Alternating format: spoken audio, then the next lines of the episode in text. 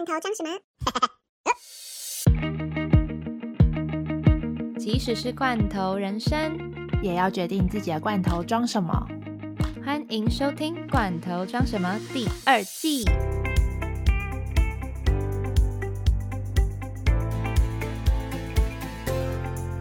耶，好开心，终于来到我们的第二季了。又很久没有录音了，我们以为其实这个两周是休息，结果 这两周我们好像特别忙吼，因为是工作嘛，你也在忙工作，我也在忙工作，导致我们要准备的东西好像还没有弄好，都忙啊，什么都很忙。对，希望大家喜欢我们的新音乐，对，希望大家喜欢我们新音乐。与此同时，虽然录音的这个时刻我还没有，Dara 还没有把新音乐用好，但是但我们选好了。对我们选好了。Anyway，欢迎大家收听《罐头装什么》第二十一集。我是 Dara，我是 Sunny。好啦，我们今天要聊什么？今天我们要先闲聊一下。我刚刚已经闲聊完了吗？对，没有。我们要先闲聊一下。我们要闲聊一下，我们这两个礼拜到底在做什么吗？嗯，还有我们第二季的整个想法吧。可能会想要多一点观众互动，所以我们应该没意外的话，下一集开始会开始念大家的留言。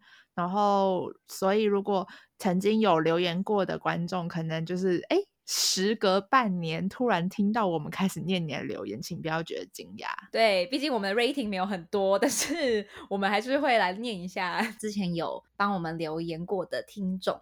然后我们对我们希望这一季可以更多互动，不然的话就觉得好像每次都是我们自己在讲自己的事情，然后。请大家来帮我们留言，但其实我们好像也没有真的在节目上面有一个互动的感觉。对啊，所以我们这一季会改变的地方大概是这边，然后。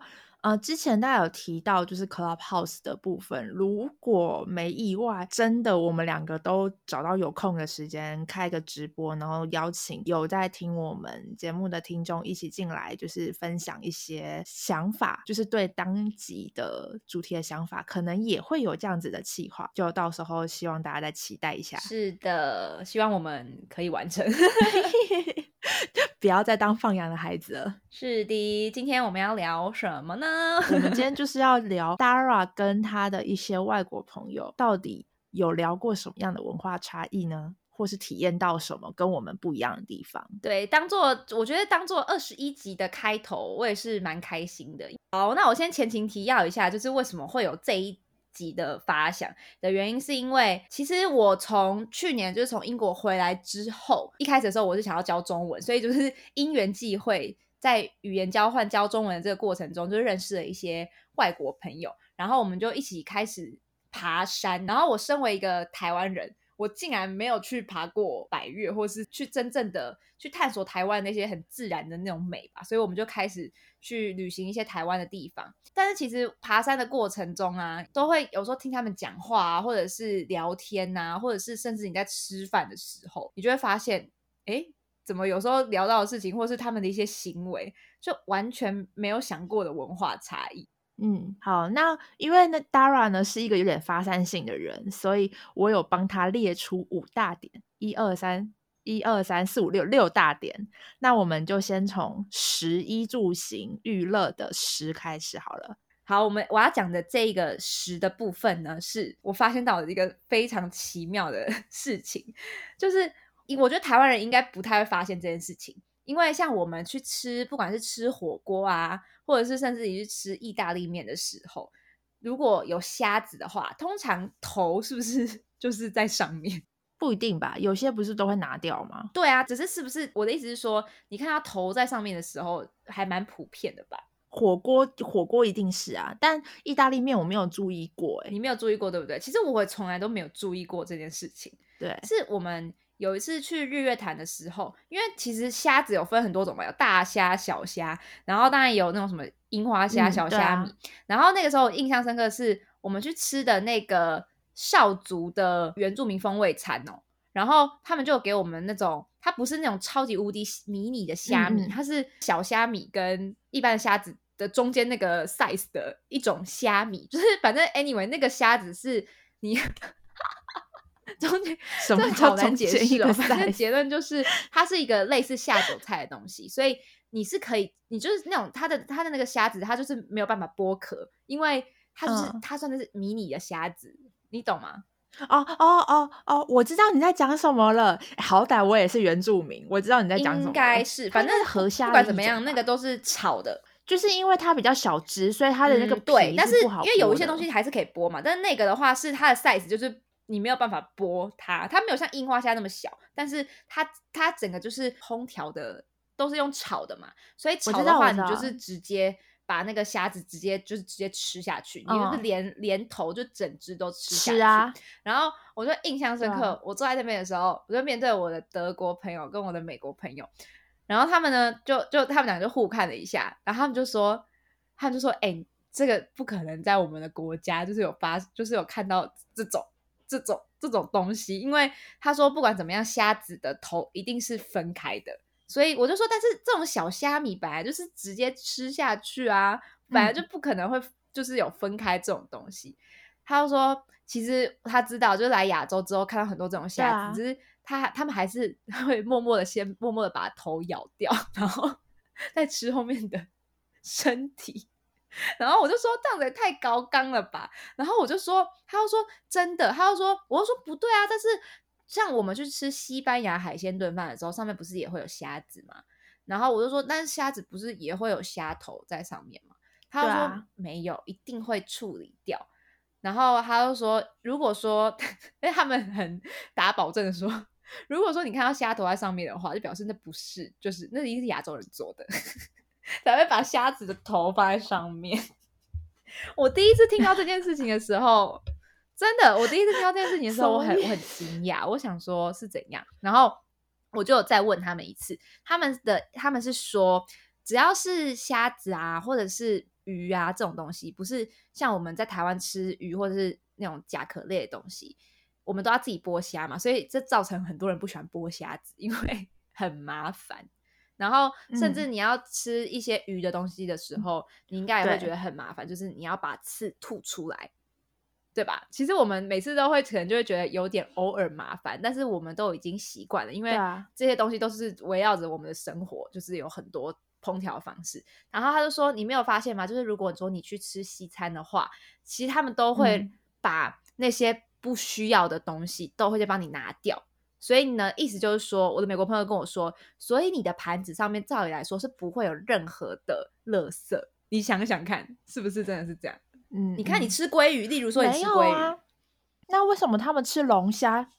哦，龙虾，龙虾是例外。吃龙虾，龙虾的话当然是螃蟹跟龙虾是要自己自己自己要那个东西用开嘛。因为龙虾，如果龙虾都先剥掉的话，就没有那个样子了。只是他们应该都就算有壳，但是里面应该都是让你很好处理，就是你可以直接吃的。但是像虾子这种东西，或是鱼，然后他我的美国朋友说他们都会 unbone，就是应该这样说没错吧？就是把那个骨头全部都分离掉。你你看到他们吃那个感恩节的烤鸡的时候，他们也会就像我们台湾人的话，可能去 Costco 买那种什么鸡腿啊。就一只一只鸡腿例外啊，但是如果说感恩节那种烤鸡的话，他们不是都会先把那个那个叫什么，就是肉把它拿下来，然后放到每个人的盘子里面，这样他就说你就不会有那种需要手啊去碰啊，然后 还要就是慢慢的自己。分解这样，好，我觉得我们可以进到下一个。我们不想讲虾头的故事讲太久了。好的，我也觉得你讲虾头讲很久。好，那刚刚 Dara 讲完了就是十的部分，那接下来我们一就跳过，因为没有一，我们就直接进到住的部分。住的部分的话，因为 Dara 要分享的是韩国的一个可能算是台湾人会觉得比较特别的点，就是关于密码锁。大家如果有在看韩剧，应该就会发现，就是韩国人很爱用密码锁，但是。台湾人相对来讲对密码锁会有很多的疑虑，所以就是好像韩国人会觉得说，为什么台湾人不用密码锁？对，这是我在我韩国朋友身上发现，就是他跟我讲的，他觉得在台湾住的这一段期间，他有点无法理解的。他就说，为什么台湾的房子，就是他住台北，我们都住台北。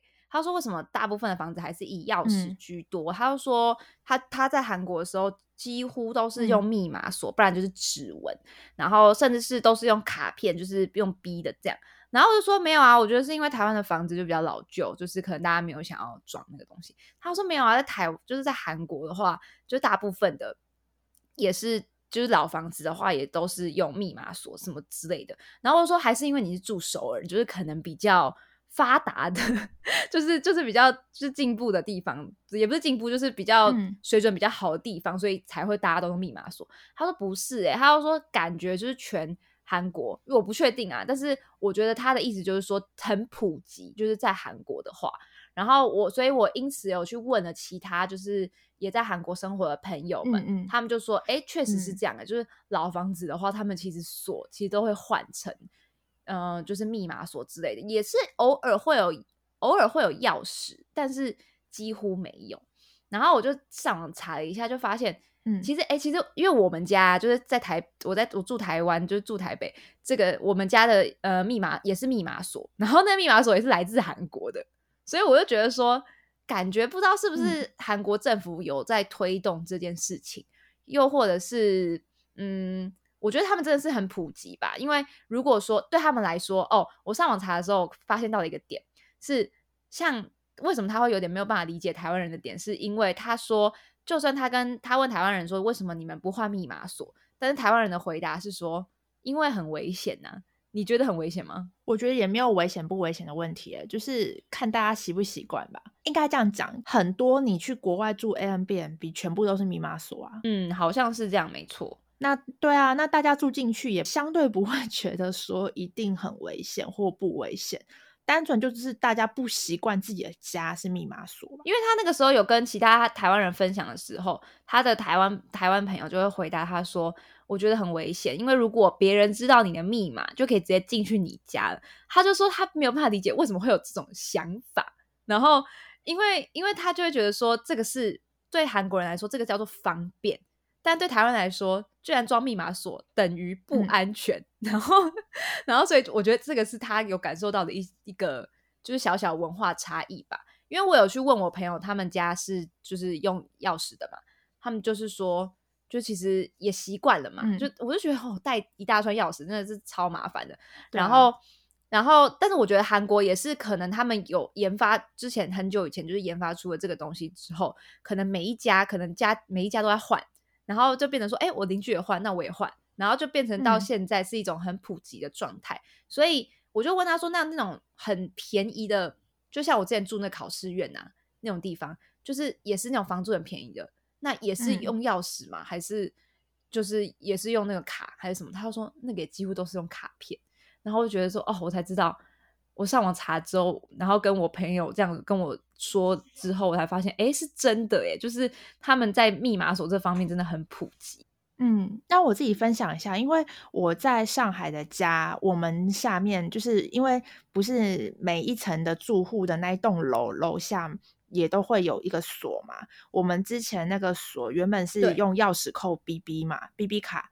但现在就是全部都换成那种，就是刷脸，就很像支付宝什么现在支付要刷脸一样，刷脸对，全部全部的你的住户，我们都要去居委会登记拍照，就是你的那个面容 ID，所以就是我觉得这这一点可能也蛮特，就是这还蛮安全的吧。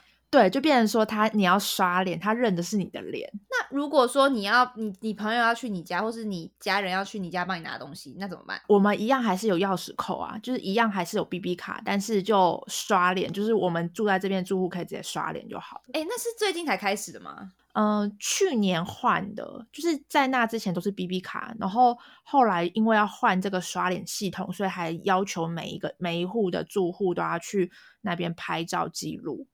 然后，可是我在想这件事情可能不太可能会在台湾推，因为我后来发现，在上海至少至少在上海市区的一些小区有在推这件事情。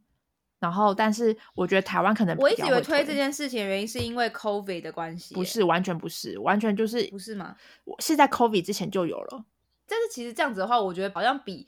密码锁又在更进阶的安全的，因为他等于是说扫你这个人的人脸。哎，但是我那个时候听他这样讲的时候，我没有什么特别的感觉，可能是因为我们家也是用指纹，然后我也不会觉得说很就是很不安全啊什么之类的。我反正就是觉得我也觉得很方便，重点是你不用带一大串钥匙，然后找钥匙找不到之类的。然后，但是我就有问台湾有些台湾朋友，他们是说他们觉得不安全是别人知道你的密码，可能四到六码，或者是我们家的话。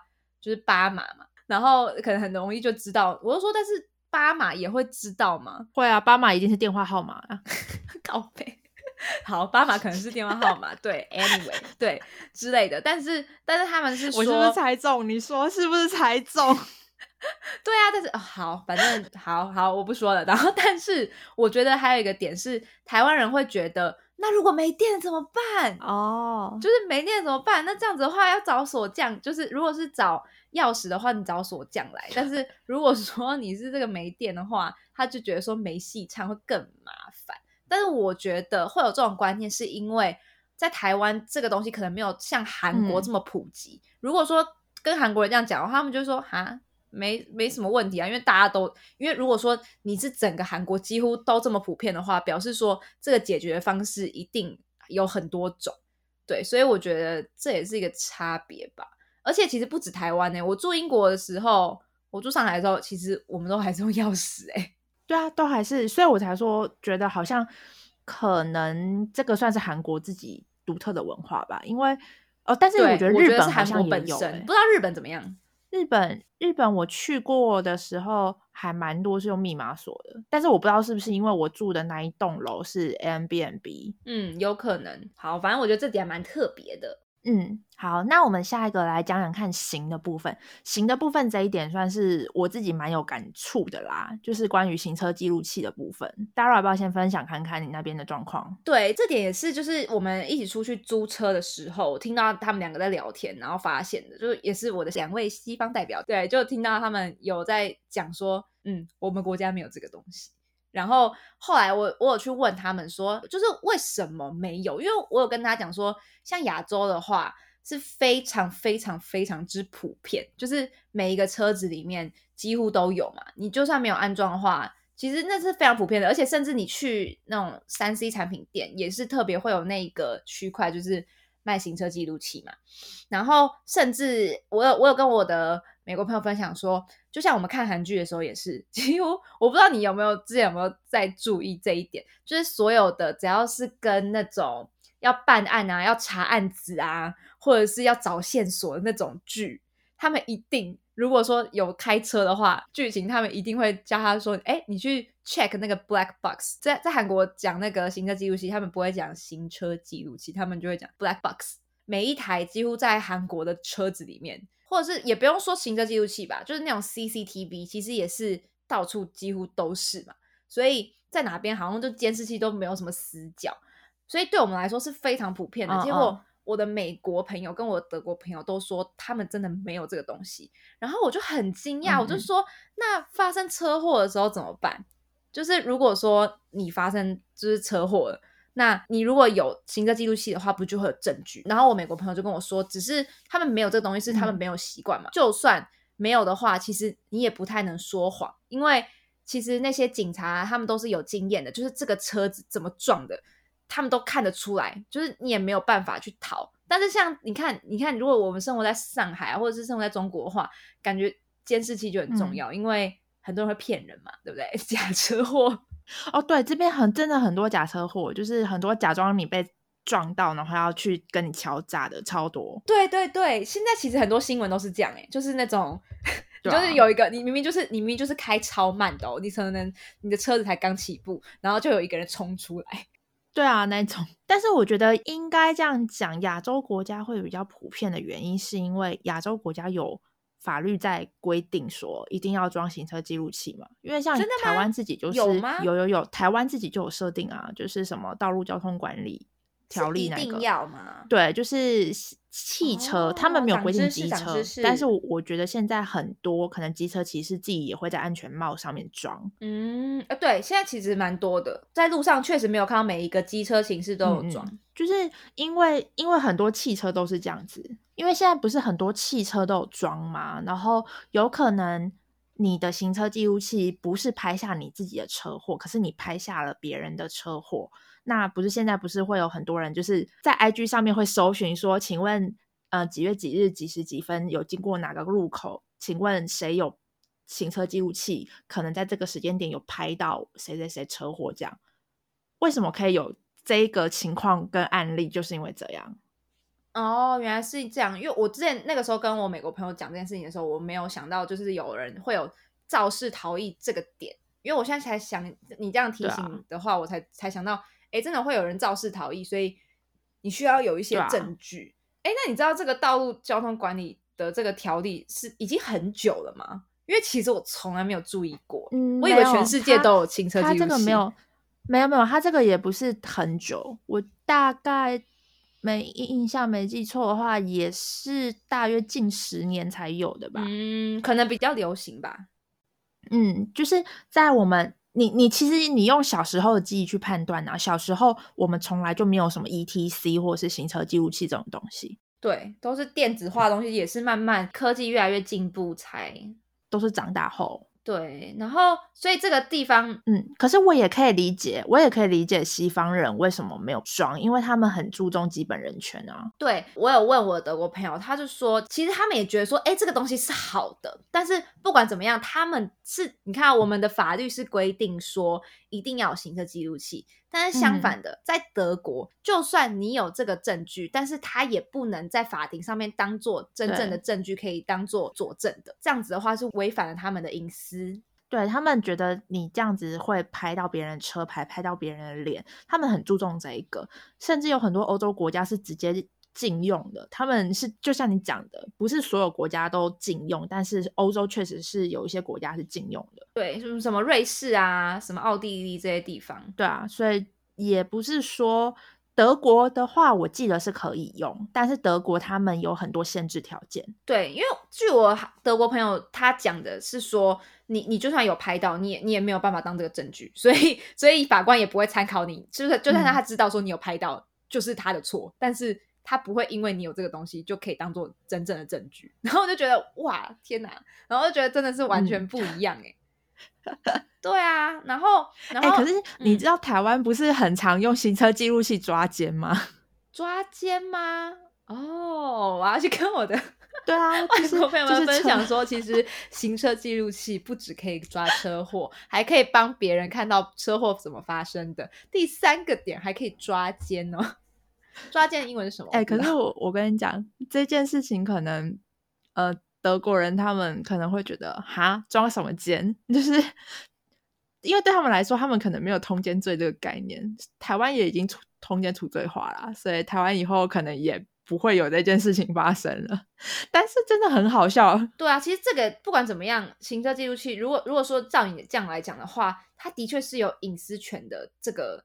这个争议，所以我觉得，我觉得其实你知道吗？跟他们聊天的时候，有时候对我们来说，我觉得很特别的点是，对我们来说是很理所当然的事情，但对他们来说，那个是不能做的事情。诶，就是像像像我美国朋友那个时候就在跟我分享说，他之前的工作是，嗯，反正就是老师，然后他又说，呃，因为他以前是在南京工作嘛，然后他就看到他的他的那个那个什么图，那个叫什么？那个叫什么 moment？要怎么说？我忘记哦。那什么朋友圈吗？朋友圈，我怎么突然脑子 对他的，他就说经常看到那个朋友圈上面，就是可能看到老师剖那些学生们的一些就是日常生活照片，他就看一开始的时候，他超多 culture shock，就是不止照片嘛，一定也会有很多老师可能录，可能今天这个班级的什么状态啊，就是今天么玩的什么游戏啊，什么什么就剖在那个朋友圈上面。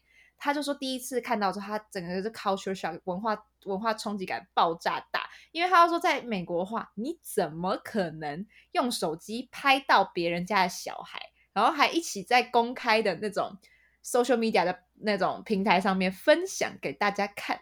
然后他就说不可能。然后，但是你看，在台湾或者在你看，在这很常见啊。我觉得亚洲国家，你通常不是爸爸妈妈。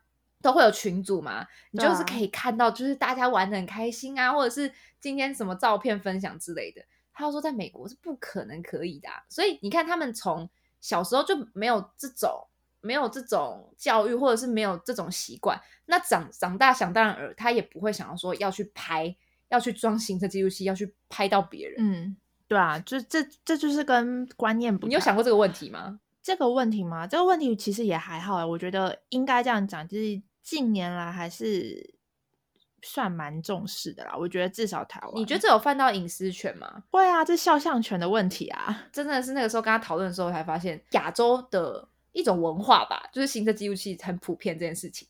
但是反而西方国家几乎都没有，我觉得真的是一些观念啊，还有甚至法律什么都完全不一样。对，所以我觉得这点也是让我蛮惊讶的。好，那我们下一个来谈谈关于工作的部分。我们今天是三月七号，所以明天是三八妇女节，会有很多跟你讲嘞，会谈到女权的部分，然后关于生理假，它算是一个小议题，因为很多西方国家是没有生理假的。亚洲国家的话，其实真正有。在规定生理假的话，我没记错，就是也是近年来日本跟台湾算是比较亚洲比较知名的，剩下的地方其实都没有这种假。其实也是近年来吧，没有上海只有病假。嗯，因为在上海其实也没有，对不对？因为我有发现这个文化差异的时候，我有问你，对。就是上海是这样，上海是你跟你的雇主讲说你生理起来不舒服要请病假，雇主不会特别去问你说要病假条，因为其实如果大部分的人在工作的时候，如果你请病假，尤其是请那种比较长的病假，有可能他们会要求你要缴医生证明的。但是如果你是请生理假的话，是可以不用，雇主是不可以要求你要给什么医院证明什么都不用。那个那个是一个法条，对不对？对。然后上海的话是请病假，原则上是要有医生证明或是什么什么相关的证明。但是如果你说你是生理期的话，你请病假是不用交任何证明的。对，其实好，我要来讲一下这个源头是什么。反正这时候会发现这件事情的时候，也是因为好像也在聊天的过程吧。然后就有一位外国朋友就分享说，就是怎么感觉台湾女生很常把月经这件事情挂在嘴边。然后我是不知道 Sunny 的朋友有没有就是这样啊？就是我身边是真的有我，我觉得我不会把生理期挂在嘴边，只是我身边确实有几个朋友，他们可能今天想睡觉，脾气不好啊，或者是很想吃东西啊，就是种种。你问他说为什么你最近怎样怎样，他们就说哦，我月经快来，感觉好像他一百个事件，然后他有很多事件都可以直接 related to 哦，因为我月经来啊，哦，因为我月经快来了。然后，所以怎样怎样怎样，但是，然后你就会觉得说，哈，这这跟月经有很大的关系嘛？我觉得它可能很冲击的一点是说，如果说今天你没有办法去游泳，或者是你没有办法去海边，那你可能他他们觉得说，在西方国家，可能就直接讲说，可能我不舒服或者什么之类的。但是他说，就是在台湾，好像就是把这件事情直接摊开来讲，好像好像大家都没觉得没什么，就说哦，月经来，所以我不能去。然后我朋友就。也有一点有点吓到，想说啊，就是这不是很 private 很隐私的事情吗？你怎么就是这样直接跟我讲？哦，我觉得这一点可能也不止，就是西方人会怎么样？因为我来中国之后也发现，我们就会直接讲我月经来啊，我生理期，或是别人问你说，哎，你怎么感觉今天好像脾气没有很好？我说哦，我月经快来。就是我觉得台湾女生的思维都是大部分都是这样，可是中国这边话他们会很隐晦。我就有去问我的美国朋友，因为她是女生嘛。他就说，其实他也觉得台湾女生这点他也有发现，他觉得还蛮奇怪，因为他觉得说这个是你自己的事情，那为什么你可能可能有什么状况的话，你都要就直接推脱到就是月经？但他说他可以理解，就是有些人会不舒服，只是确实在他的国家或者是在他们文化里面，这个东西还蛮私人的啦。所以我觉得男生如果听到。西方国家男生可能听到台湾女生可能这样讲的时候，可能一开始的时候都会有一点 shock，想说啊 那种感觉。但我觉得亚洲男生，因为我问我韩国朋友，他都说那那很正常啊，对啊，所以我真的觉得还是有差。对，所以就是从这个点之后，才跟 Sunny 讨论，才发现，哎，那。我还有跟我美国朋友讲说，哎，你那你知道我们甚至有生理假这个东西吗？自己才去查才知道。然后他就说，怎么可能还有生理假？哦，没有，就生理假这个部分是本来就是比较特殊的假，它真的很少国家合法。台湾跟日本算是比较少见了，真的是很少见了。就是基本上也，我觉得啦，我自己觉得西方国家也不太可能把这个合法化，就是不是合法化，就是把它放进。法律的规定里面，因为他们会觉得说，本来女生相对来讲，女性本来就是相对于男性是比较弱势的团体。虽然说可能现在有很多女生不是很想要承认这一点，但是你必须，你还是必须承认。但是确实啊，真的没有办法。对啊，那不然为什么为什么还会有三八妇女节这种节？确实，就是我觉得自古以来很难啦。对啊。那为什么不要有男生节？为什么是有女生节？那就是因为就是一定有它的原因啊。当然，现在女就是在讲性别平权的部分是一定是要越来越平等嘛。所以我觉得在西方国家的部分，他们不会去规定有生理假这一点，也是因为其实呃很多女生她们可能在职场上面已经遭受到不太一样的差别待遇，就是很多人对很多人会就是也不是很多人，就是有些雇主会觉得说。女生她们可能未来要在家庭付出比较多，怀孕之后可能要请孕假、请生育假、请什么假、产假，然后如果再多一个生理假的话，那就是女生就是已经相对来讲已经工作时数比较短了，那他们可能相对拿的报酬就会拿比较少，或是他们会降低想要聘用女性女性员工的想法，所以其实就是再多一个生理假对。对整个女权是没有什么太大提升的，所以我觉得西方国家不会去把它放进法律规定里面。因为像之前就有在提说，为什么生育假只有女生有，男生没有，所以后来才变成说生育假跟产假是男生也有的，他们叫陪产假。对啊，对啊，但是生理构造不一样啊，就是一定会有演变出这种东西。对啊，对，就是这这一点就是太难了啊，才能取那个中间值了。我只是觉得，哎，这也是一个蛮特。就是我觉得意识到的蛮特别文化差异，我就想说，到底是不是只有台湾才有？然后我还为什么会想到这个生理假，也是因为我跟我台湾朋友聊天，我问他们意见的时候，我说：“哎，生理期怎样怎样怎样？”他就说：“哦，我觉得是因为有生理假，我们就会好好的安排说这个假要干嘛，就是 因为他们就会觉得说不请白不请白不请嘛，你知道吗？对，就是。”我我像我们公司是没有这个假，只是只是我身边的朋友好像有蛮多个，就是真的是有这种假，你是真的是可以请的哦。所以对啊，你知道有些女生就装嘛，就对啊，每个都可以请嘛。那那我就想说，那是不是没有生理期，然后你也可以说我生理期啊之类的，就是没有办法有人可以就是验你是怎样？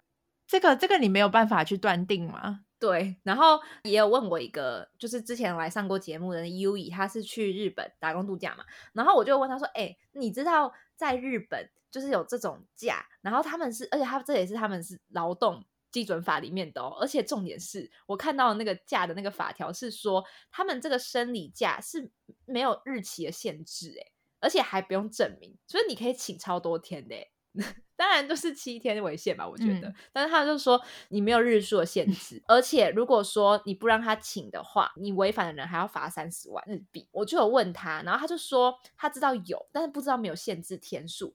他要说，但是他说就算没有限制，他觉得日本人也不会请。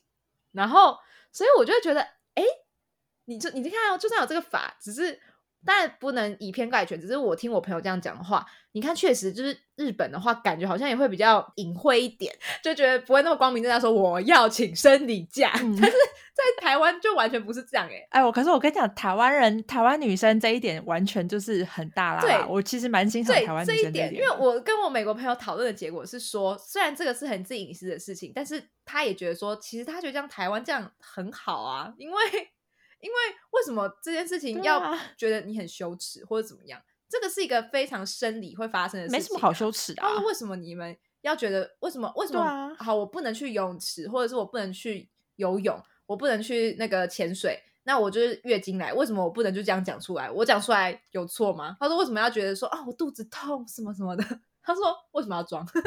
所以他要说他觉得台湾这点是蛮好，只是他一开始我就觉得好像没也会有一点，对啊。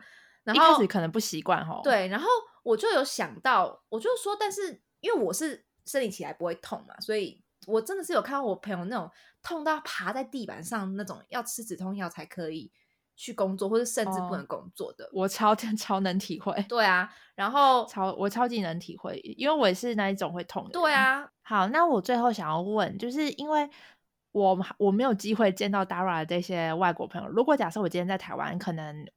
我也会加入 Dara 他的这个小团体一起出去玩，但就没办法，现在都没有见到过，所以我其实还蛮好奇的，就是你有问过你这几个外国朋友说他们在台湾生活下来之后最喜欢台湾的哪些部分吗？有的，我觉得他们到现在就是还是非常算是蛮喜欢台湾的吧。当然有一部分是因为 COVID 啦，就是 嗯，因为他们都来了，是一个非常好的时间，就是就是 COVID 发生的时候，然后他们都非常的庆幸自己二零二零年的时候选择来到台湾。不然的话，如果说在他们自己的国家的话，就是嗯不能出门嘛，然后还要被关起来。结果大家可能被关起来的这一年，你问他们说：“哎，你二零二零年做了什么？”他说：“哦，go hiking，然后然后去游泳啊，什么什么，去玩各种地方。所以他们其实嗯当然也有分享一些很多，就是是在生活在台湾生活的一些事情嘛。当然有一部分跟我们 Seven Eleven 有关系。之前有跟大家有一集有在讲，就是便利商店哦很、很棒这件事情。对，对韩国人来讲还很普通，但是对西方人来讲就是各种的方便。然后还有一点是，他们三个都跟我回馈的是说，因为台湾其实很小嘛，所以你去哪边都很近，甚至你在城市里面，就是你要看到海，可能是因为台湾四面环海吧，所以你要看到海真的是一件非常非常容易的事情。然后他们就觉得说，台湾很小，然后在台北甚甚至只有在台北生活，但是我们如果想要去海边玩的话，你就开车开对啊四十分钟哦，还不用一个小时，你就可以去到宜兰的乌石港，就真的很棒。对啊，哎、我我跟你讲，我现在住在上海，也还是会有这种就是台湾真的很方便的感觉。因为像我是很喜欢海，可是在上海虽然说它也靠海，但是你要去海的的，你要去到海边要很久很远。哎、我们之前去的那地方叫什么啊？你记得吗？你记得吗？崇明岛，我崇明岛，对对对对对对对，那个是不是一个那个算是那个不是海对不对？小海岛，那个是海吗？它那个那个应该是海吧？可是我跟你讲，那个海真的是不能跟台湾的海我们去的 时候真的是一个，我不知道我们留下那个现实，如果找到的话，我要在 IG 上面跟大家分享。那个 真的是一片，就是我们两个出去，玩的时候，我们就说那个是上海的海。对，真的是海哦，上海的海。我们花费，我们花了多久时间到达那里啊？哎、真的，我们怎么去的、啊？我们怎么去？哦，我们超麻烦的。我跟你讲，我突然想到烦这个两年前的回忆，我们为了去那个崇明岛，为了看那个海，结果去的时候天气很差，然后根本就没有看到。他我们是先去某一个地铁站，然后还要再换地铁，然后换换换之后，我们还坐了什么？我们坐火车吗？还要搭他们的哦我们是搭巴，吗？我们是大巴大巴大巴哦，哇，完全忘记了。大巴就然后我们是大巴搭多久？我忘我忘了，我想到了，好好像久我记得我们还要特别走到一个地方，然后等他们的巴士来，然后千里迢迢的才到了那个崇明岛那个地方。对，然后可见风景也没有很好。其实应该蛮好的，可是因为我们很不幸运啊，就是天气很不好，然后我们又只去一天。好，反正反正我也觉得，就是你看，我觉得真的是要有落差感，落差感的时候，你就会觉得台湾真的很方便。因为像我之前在英国的时候，你看英国也没有海啊，我 要去一个海的地方也要几个小时、欸，嗯，然后连走到连连去超市也要走走路二十分钟。台湾人连五分钟都要骑机车，你也是那种人吗？我以前在台湾是这样，现在我觉得一公里对我来说很正常。是吧？我觉得真的是你要去国外生活过之后，你才会知道那个啊落差，你会才会珍惜台湾的好。好，然后当然他们也会一定会有提到嘛，就是台湾人很热情，人很 nice。其实我觉得相较于其他嗯国家，我不我是不知道啊，但我跟那么多国家人相处，当然也有很多国家人是那种很热情的，也是看人，也不是说哪个国家就一定怎么样。但是我觉得相对的，台湾人对，尤其是对外国人，好像都非常普遍普遍啦，普遍啦。对我觉得普遍就是 也不一定是，好像也不一定是对外国人，好像就是但是对好像都蛮热自己人都情是啊，的欸就是普遍都是热情，嗯，尤其是南部人，对，很热情，很 nice，哎、这真的是南部人。之嗯前我有听到有一个人就是搭便车的故事，他就说在台湾，他觉得他搭过全世界的便车里面，台湾是最好搭便车的，就是 他就说三分钟就一定会有一台车来，然后还常常搭到警车的车，问你说你要去哪，然后去完，然后上了车不用付车钱就算了，还会有人要喂东西给你吃，然后我就觉得哦对说，对对台湾台湾真的最美的是人，不是风景是人。好啦，虽然说有人常常喜欢打脸这句话，但是就觉得我还是这么觉得。对啊，但是好，但是一都有一体两面嘛，就是我的德国朋友分享说，他觉得台湾人很 nice，但是也是因为太 nice 了，就是变得说很优柔寡断，这点我我超级无敌承认。就是像我不知道 Sunny 现在变得有没有变得比较凶悍一点，就是在中国生活的话，应该通常应该都要变得比较凶悍。对，因为你不凶的话不行。我是没有见识过，但是我非常，你知道台湾人最喜欢说的一句话就是不好意思，每一句话之前都是不好意思。然后我德国朋友说他自己是一个，他说德国人就是很据理力争，然后他说就是 like me，就我也喜欢 complain 什么的。然后说，他说他说他去那个那种康世美那种地方买东西还是什么的，然后就看到有人插队，然后他台湾人就直接这样看一看，虽然觉得好像有点没送，只是。几乎好像他遇过很多次，台湾人都这样默默的就看了一下，然后也没有说什么。然后他说，如果是他的话，他在德国一定就是直接就是 fuck off，就是直接叫那个人滚蛋，就是你凭什么插队啊之类的。我就觉得，嗯，确实，好像台湾人这点好像，嗯，所以你去上海的时候，一开始的时候应该也不习惯吧？对啊，我一开始就是都被撞开啊，就是在地铁的时候被撞开，然后我就默默的退到后面去，然后你还会不好意思，对不对？对我还会不好意思，就是因为我我我我也害到人家后面的，然后结果后来就是习惯之后啊，就是有那种要硬要插过来的时候，我这种时候我就学会他们的招数，就是跟前面的贴近。哎，但是重点是，我觉得你还是没有晋级到那种泼妇，但是我觉得那样也不好啊，因为有一些人去上海之后变超凶，那怎么可能晋级就是。突然想到，我以前呢，跟我的上海的呃，我跟我中国朋友，我们要去南京。结果呢，我们那天因为你也知道，就是在就是在中国不是都要安检嘛。然后我们那个时候要赶那个高铁，我们真的要来不及了。然后结果呢，你知道吗？我的我的朋友根本就是拉着我的手，带我一起狂插队。然后 然后我觉得。超好笑，我就觉得我超北，我我因为他那天是为什么呢？是因为他身份证不见了，所以他要去补办那个临时的身份证。但是就在他补办这个临时身份证的时候，我们就可能会错过我们的车。但像我的话，我就我就会觉得说我不要插别人队。但是如果你不插队的话，或是你不跟前面人讲说让让让让，然后让我先上，因为。我要来不及的话，你就是真的来不及，所以还好有他带我，不然的话我真的超没跟小，就是我就是觉得很丢脸，对。你知道他就拉着我的手，然后冲到前面吗？冲到前面跟别人说我们要来不及了，就是让我们插队可以吗？然后我们就直接插队，我就觉得 Oh my God，好啊，你不觉得这也是台湾人的一种习性吧？习性一种。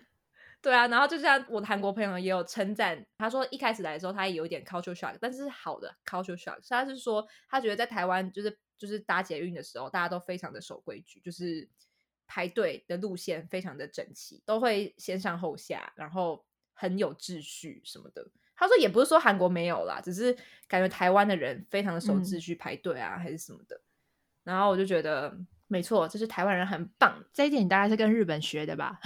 我觉得多多少少那个那个文化的脉络，就是之前被日本统治的那个时期，我觉得造成台湾人变得比较有礼貌啊，什么什么之类的，我觉得也是有影响，绝对有影响的啦，差很多啦。对，总之呢，他们当然他们也有说到，就是台湾的食物很好吃这一点哦，他们喜欢吃台湾热炒，我也三位都非常喜欢，台湾东西也蛮合他们的胃口的啦。热炒真的是超棒的，而且热炒可以一直不停的吃，然后还可以一直不停的喝酒，十八天也很好喝。我喜欢金牌。虽然他们自己国家的酒也都蛮好喝的，就是有很多不太一样的地方，但是不管怎么样，他们都很爱我们的热炒。那其实我今天分享的这些啊，其实我还有很多，但是就截取了一些我觉得文化差异最大的，跟可以拿出来讨论的，想要跟大家分享。总之，anyway，我自己也觉得很幸运，可以在二零二零年的时候遇见他们。那也是因为跟他们去了非常多旅程，然后也让我呃二零二零年的生活变得很多彩多姿，然后也因为他们让我看到了台湾真的是一个这么漂亮的地方，也会让我觉得在他们身上学到的东西之后，也会更珍惜自己是台湾人。那今天呢，只是想要从我们一起旅行的过程中发现到的那些有趣的文化差异，想要跟大家做分享。那但是不代表每一个韩国人、每一个美国人、德国人都是这样子想的。或是如果你也有遇到说像 Dara 一样有跟国外朋友交流，然后有遇到很有趣的文化差异的部分的话，也可以分享给我们。对，就是说不定有一些共鸣的地方，大家可以来讨论，然后跟我们咨询一下，跟我们聊天哦。好，那我们今天这集就到这边。如果喜欢我们的节目内容的话，不要忘了帮我们留言评分五颗星，并且继续关注接下来的节目。或是有什么建议，也欢迎到我们的 IG 画下底线 In Your Can 私讯告诉我们。那我们就下集见喽拜拜。